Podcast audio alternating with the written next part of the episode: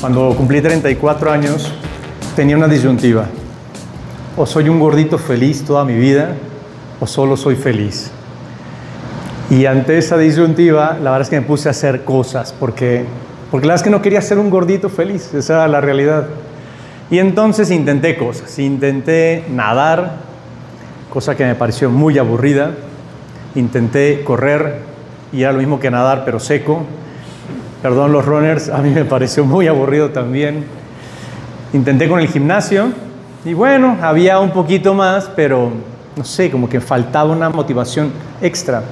Jugar partiditos de fútbol con los amigos, pero pues eso salen una vez a la semana y pues no es suficiente. Alguien me dijo, ¿y por qué no intentas con el CrossFit? Yo la verdad es que ubicaba el CrossFit así como una cosa de gente muy pro, ¿no? Y y todo cambió cuando en una reunión con padres de familia en un colegio en el que trabajaba, había alguien que empezó a contar de lo bien que le había ido, porque este era un señor de medidas generosas, muy generosas, que contaba que había bajado 10 kilos hasta el momento. Honestamente no se le notaban mucho, pero bueno, bajar de 120 a 110, pues tal vez no es muy notoria la diferencia. Pero lo interesante fue que dijo que lo había logrado gracias al CrossFit. Entonces yo dije, bueno, si este gordazo puede, yo también lo voy a intentar. Entonces ya está, me fui al CrossFit, fui a mi primera clase de prueba, aquello fue espantoso. ¿Alguno de ustedes ha probado a hacer CrossFit? Ya saben a lo que me refiero. En el primer momento uno se siente tan inútil y al día siguiente te sientes tan mierda es tremendo. Pero dije, lo voy a intentar más. Y empezó a gustar. Tanto que ya soy socio de un CrossFit, vengo aquí de, hecho a promocionarles el CrossFit que tenemos. No, no es verdad. Pero a partir de allí empecé a hacer deporte. Y me hizo ver el CrossFit que esto podía trasladarse a otras muchas áreas de la vida. Y en concreto, hoy la quiero trasladar a esta en la que estamos, que es ser padre de familia. Cualquier entrenamiento, olvídense del CrossFit, que serán, serán los ejemplos que yo ponga porque es el deporte que realmente conozco, otros no los conozco, no veo ningún deporte más que el tenis y ya, ¿no? Entonces los ejemplos de Rafa Nadal podrían salir muchas veces, pero esta vez me los voy a ahorrar.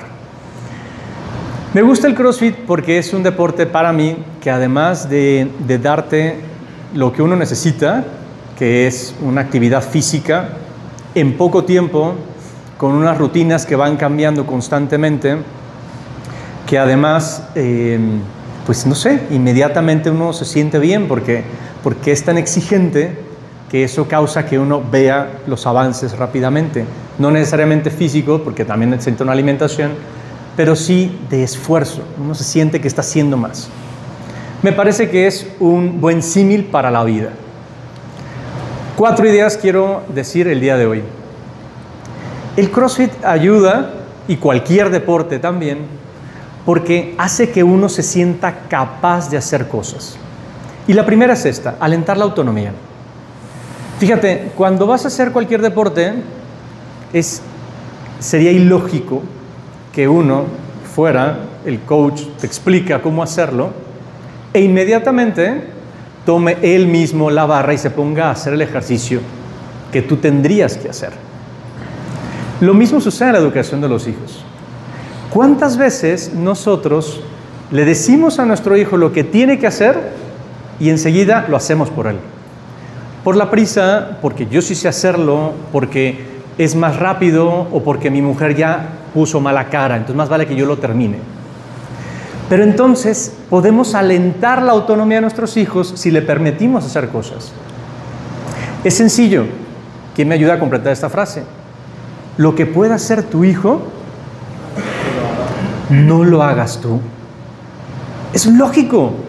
Si él lo puede hacer, ¿por qué tú le amarras los cordones de los tenis? Si él se puede vestir solo, ¿por qué le ayudas? Si él se puede bañar solo, ¿qué haces tú ahí dentro? Si tu hijo puede hacer algo, que lo haga. De otra manera, no le estás ayudando a que sea autónomo, a que crezca en esa autonomía. La autonomía también nos va a llevar a pensar en las consecuencias de nuestros actos. Las positivas, ¿eh? empecemos por las positivas, porque entonces uno, uno entrena y claro, uno se va sintiendo mejor delante del espejo y eso da gusto, pero también uno entrena y al día siguiente está hecho pomada. Pero eso es parte del plan, es un dolor que incluso gusta, te gusta porque es el dolor del me esforcé. La vida es así y tu hijo tiene que verlo, tiene que saber que hay consecuencias para todo lo que hace. Y entonces, ante lo bueno, pues lo primero será que le dará gusto ver que está consiguiendo algo. Pero ante lo que no es tan bueno, también sabe que tiene que mejorarlo. Pero lo sabrá por ti. En el primer eh, box al que iba de CrossFit, si uno llegaba tarde, uno tenía que hacer burpees. ¿Saben qué son los burpees? Todos esos que están diciendo que sí, por favor, alguno de ustedes que me muestre cómo se hace un burpee. ¿Estoy hablando en serio? No, no es cierto. Bueno, había que hacer burpees. Y entonces, por cada minuto que uno llegara tarde, 10 burpees. Honestamente, yo era de los que hacía de 50 para arriba, porque no, lo fuerte no es la puntualidad en mi caso. Pero entonces, hacer burpees en ese momento era una consecuencia, porque la idea de los burpees era, llegaste tarde al calentamiento, calienta, vas a calentar a punta de burpees. Pero no tendría sentido que un día yo tomara la barra, se me cayera y entonces el coach dijera, 50 burpees de castigo. O sea, como por qué si lo que hice fue que se me cayera una barra. Eso es un castigo. Eso no es una consecuencia. Y eso en la educación de los hijos nos pasa con mucha frecuencia. No se comió la comida y entonces ahora no puedes ver televisión. No se durmió a tiempo y entonces mañana no puedes jugar. Pero ¿qué tiene que ver una cosa con la otra? Hemos de ayudar a que los hijos encuentren las consecuencias de sus actos. Y entonces, si no se durmió temprano hoy, mañana te duermes más temprano. Si no se comió la comida, pues igual y la cenas. Eso sí es una consecuencia. Segunda idea, enséñale a vivir. La imagen es bastante clara. Es una coach mostrándole a los niños cómo se hace una sentadilla. Mostrándole cómo se hace una sentadilla sería ilógico que ella tomara al niño y lo apachurrara hasta que hiciera una sentadilla. Porque eso no, no, no tiene sentido. Nosotros como padres lo que hemos de hacer es mostrar con nuestro ejemplo lo que los hijos pueden hacer. Entonces la parte interesante de ser padre. Siempre te hace mejor. Porque el esfuerzo porque tu hijo sea mejor implica que tú también lo seas que le muestres cómo hay que hacer las cosas. Porque además los hijos descubren el mundo a través de sus padres. Tú eres el que le va a mostrar el mundo. Y ese mundo que en principio van a conocer por sus cinco sentidos, tú vas a ser el primero que podrá ayudarle. Retomando el tema de los traumas, a mi mamá no le gusta el pescado. En la casa el pescado se comía muy, muy de vez en cuando. ¿Quién creen que no le gusta el pescado? Evidentemente, lo desprecio terriblemente. Llega la cuaresma y yo sufro, porque no me gusta nada el pescado. Ya, ya me lo como, ¿eh? porque hay que dar buen ejemplo en la vida, pero no me gusta nada, porque ese trasladar traumas es muy típico de nosotros. Por eso a los hijos hay que ayudarles a que prueben el mundo, a que vean las cosas, a que aprecien lo que hacen, a que prueben. Igual y será poquito, pero que vayan probando. Ese ir probando les ayuda a descubrir el mundo. Tú le vas a enseñar cómo es el mundo si le vas dando pruebas de ese mundo. Es parte del plan que tú seas el canal por el que tu hijo vaya conociendo. Tenemos mucho miedo de que los hijos pasen dificultades. Tenemos mucho miedo de muchas cosas que pueden suceder por ahí. Pero si tú vas al entrenamiento y no cargas con la barra, nunca sabrás el peso de esa barra. Dale la barra a tu hijo, que la pueda cargar, que pueda enterarse de cómo pesan las cosas. Pero serás tú el que le ayuda a conseguirlo. Tercera idea. Tenemos muy de moda que los hijos tienen que crecer en autoestima. Ahora, ¿qué es la autoestima? La autoestima es una valoración que tengo de mí mismo. Yo, mí, me, conmigo, lo que yo pienso de mí mismo. Esa es la autoestima.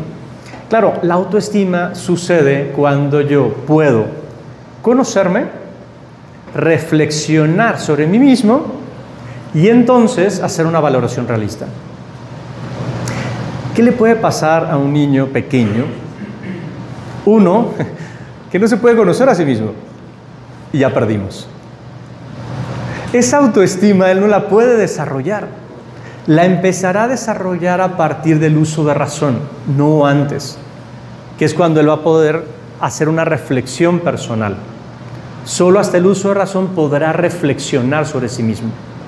Antes de eso, todo será lo que tú le digas. El asunto será cuando solo le muestres a tu hijo lo bueno. Es la única crítica que le hago a mi coach y ya se lo he dicho varias veces porque esta plática ya me ha tocado darla. Héctor es un tipazo. Es realmente bueno, lo hace muy bien, es un buen ejemplo, pero la única crítica que le hago es que siempre que termina el entrenamiento, aplausos, porque eso es muy típico del CrossFit, aplaudimos a todos y entonces él dice, muy bien muchachos, muy buen esfuerzo de todos el día de hoy. Y no necesariamente. Yo me di cuenta que aquella gordita no le estaba echando ganas. No es verdad, no es verdad que todos lo hicimos tan bien. Y en este tema nos puede pasar esto con los hijos. Todo es perfecto, todo es maravilloso, mi reina, mi princesa. No es verdad. Esa princesa tal vez solo lo sea para ti. Trauma tremendo va a tener esa hija tuya cuando se enfrente a los galanes y alguno le haga ver que no es tan princesa como pensaba. Y se le va a caer su castillo porque su papi siempre le dijo que era su princesa. Los hijos necesitan, necesitan de nuestro realismo para poder construir su autoestima. Hablar claro, decir las cosas como son. Recuerdo muy bien, mi hermano tiene dos hijos, la mayor, en este momento ya de 12 años, desde chiquita demostró que tenía muy buenos dotes para dibujar. En una ocasión invitó a otra amiguita y se pusieron a dibujar. Y ella, pues muy ufana, fue a mostrarle los dos dibujos a su mamá, a mi cuñada. Mamá, mamá, ¿qué te parecen los dibujos? Y entonces mi cuñada dijo, están muy bonitos los dos. Sí, mamá, pero ¿cuál es más bonito? Los dos están muy bonitos. Y entonces fue con mi hermano, arquitecto, también dibuja muy bien, de ahí salió lo buena dibujante que es la niña, y le preguntó lo mismo. Papá, papá, ¿cuál de los dos dibujos es mejor? Y mi hermano señaló el de la amiguita. Este está mejor. Papá, pero mi hija me estás preguntando cuál está mejor. A mí me gusta más este. Pero si yo soy tu hija. Sí, y a ti te quiero mucho, pero este dibujo es mejor. Realismo. Porque si no les enfrentamos a los hijos con la realidad, alguien más lo va a hacer y no necesariamente en el mejor de los planes. Cuarta idea. Para ser un buen coach para tu hijo, hemos de aplazar la gratificación. Seguramente te sonará este estudio muy conocido, Marshmallow Test. Un estudio que tiene 50 años. Lo realizaron en Stanford en los años 70. Rápidamente, ¿te acordarás? Niños pequeños les ponían un bombón marshmallow y le decían, este es tuyo, te lo puedes comer si quieres, pero si te esperas 10 minutos sin comértelo, te doy otro. Hubo reacciones de todo. Lo interesante fue el seguimiento que le dieron a esos niños. Han pasado 50 años. Pronto se dieron cuenta de que aquellos niños que habían aguantado y por lo tanto habían recibido un segundo marshmallow, habían sido niños que todos, todos habían terminado la universidad. La gran mayoría habían, estaban casados y les estaba yendo bien familiarmente. En cambio, los que solo, solo, se habían comido uno porque no habían aguantado, el 60% tenía problemas de adicciones y otro tipo de, de problemáticas. Cuando los niños aprenden desde pequeños a aplazar la gratificación, su vida es mucho más sencilla. Porque de hecho, una vida cómoda, lo único que trae consigo es mayor dificultad. Cuando le ponemos las cosas tan sencillas a los hijos, no les permitimos que puedan vivir una vida realista. Y lo necesitan. Mayor comodidad, mayor dificultad porque usualmente lo que haremos será suplirles. Y ellos tienen que aprender que las cosas no suceden inmediatamente como lo hace Siri o Google o Alexa o el chat GPT. No todo es tan rápido. Más bien casi nada es rápido. Casi nada sucede tan rápido. Y esto, pues en el CrossFit sí que lo aprendí. Mi compa, el de medidas generosas, llevaba un mes y había bajado, 10 kilos, pero no se le notaban. Y eso nos sucede a cualquiera cuando hacemos algún deporte. Entrenas y ya te imaginas que te vas a ver delante del espejo todo lleno de cuadritos. O oh, triste realidad, eso no sucede. Y si llega a suceder, sucede con muchos sacrificios. Pues esta es una idea que hay que transmitir a los hijos. Lo bueno de la vida no sucede inmediatamente. Claro, el lugar donde entreno, debajo están las, no, no voy a hacer comerciales, a unas hamburguesas enormes, big size. esas sí que dan un gustito inmediato, pero no después. Esa gratificación inmediata usualmente lo que trae es mayor sufrimiento, mayor dolor, porque retrasar ese gusto me lleva a sentirme mejor después. Y eso entonces nos lleva a la última idea, que es el autodominio. El autodominio es eso, un dominio personal, que solo se consigue cuando he hecho esfuerzos para lograrlo. Tu hijo no lo puede hacer porque no tiene edad para autodominarse, pero lo puede aprender a través de ti. Tú eres quien puede ayudarle a que se detenga, a que las cosas no sean inmediatamente, a que además se esfuerce un poco más, ese es un trabajo que nosotros podemos hacer. Última idea, ya es la quinta, siempre un pilón, hay que dar un poquito más, muchachos. Eh, un catch out le llamarían en el CrossFit y entonces es divertido porque el catch out son tres series de abdomen y dices, bueno, ya estuvo, ¿no? Después de tanto entrenamiento. Pues te doy una última. Muéstrale a tu hijo que la vida es bella que la vida no es sufrimiento, dolor y pasarla mal, porque no es verdad. Muestra lo bonito de la vida. Y eso se lo vas a mostrar cuando sonrías. Ante las dificultades, sonríe. Cuando tienes que llamarle la atención, sonríe. No quieres hacerle mal a tu hijo, le estás haciendo un bien al enseñarle las cosas complicadas de la vida. Por lo tanto, sonríe no no regañes a tu hijo, él no lo necesita. Él lo que necesita es ver que las cosas mejores suceden cuando uno pone una sonrisa.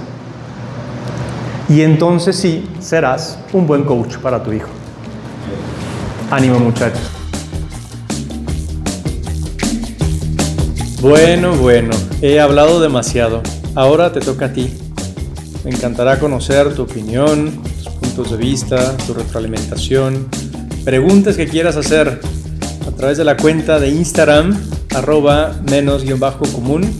Espero tu comunicación. Nos vemos pronto.